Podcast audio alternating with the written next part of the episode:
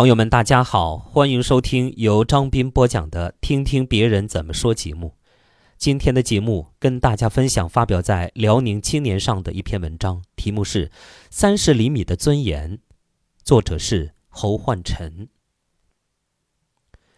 克里斯是哥本哈根政府部门的工作人员。这天，他走过街口，看到一个衣衫褴褛的老者正趴在垃圾箱上翻找着什么。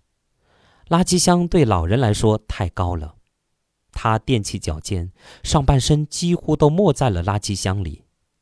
过了一会儿，老人找出两个矿泉水瓶，而他的脸上沾满了脏东西。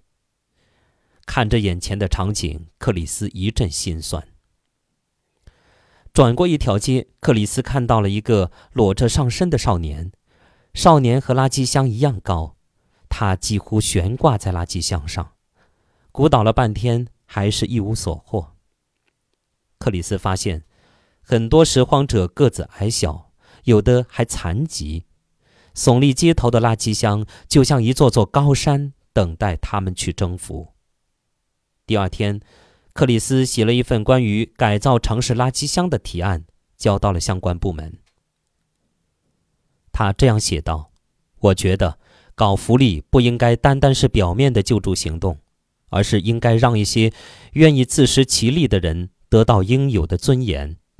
在哥本哈根几条主街上的垃圾箱有一点五米高，我建议把所有垃圾箱的高度都降低三十厘米，这样拾荒者就不会为了得到一个瓶子而灰头土脸了。提案很快得到了上级的批复，一个月后。高度被压缩了三十厘米的垃圾箱出现在了哥本哈根的街头。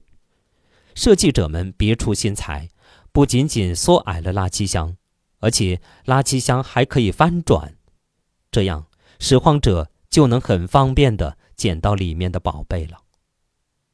这三十厘米，让我们看到了政府对弱势群体的人性关怀，让弱小者看到了自己不能被忽视的尊严。好，朋友们，感谢大家收听由张斌播讲的《听听别人怎么说》节目。刚才与您分享的是发表在辽宁青年上的一篇文章，《三十厘米的尊严》，作者侯焕臣。感谢大家的收听。